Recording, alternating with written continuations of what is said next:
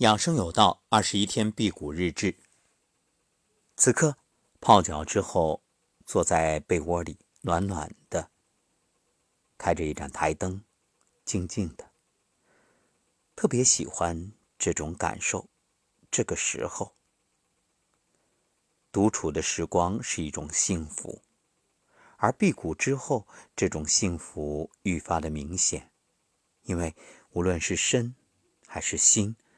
都变得更加清静，一直都喜欢独处，而通过辟谷，愈发享受这独处的感受，特别美好。一个人就是整个世界。今天称了体重，八十公斤，与辟谷期间最轻的。七十三公斤相比，回升了七公斤，大约相当于辟谷第三、第四天的体重。哎，也许有的朋友会说：“那，你这不是白闭了吗？”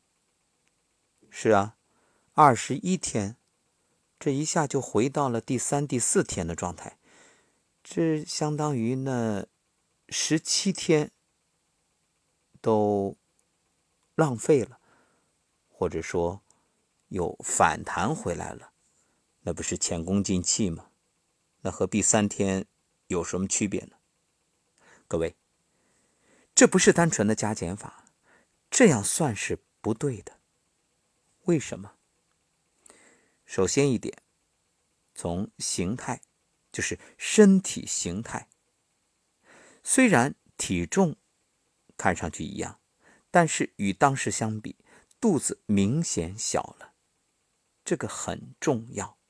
然后腰两边的赘肉基本消除，所以你不能单看这个体重的数字，那是不准确的。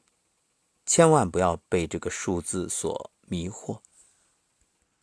所以看上去一样，其实真的。不一样，谁比谁知道？严格来说，我的回骨做的并不好，那中间没有非常精准的去控制，一直都说着辟谷容易回骨难，一旦开始吃东西，想把握这个度，着实，嗯，有难度。不过。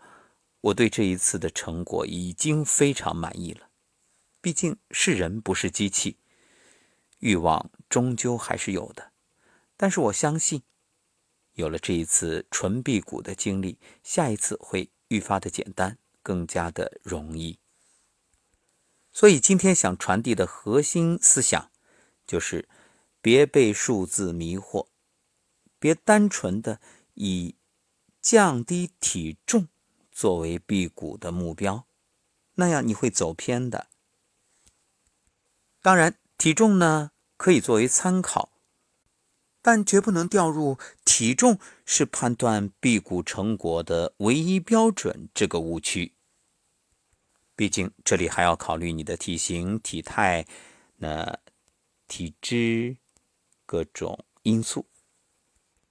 好，今天的感受就分享到这里，明天。继续。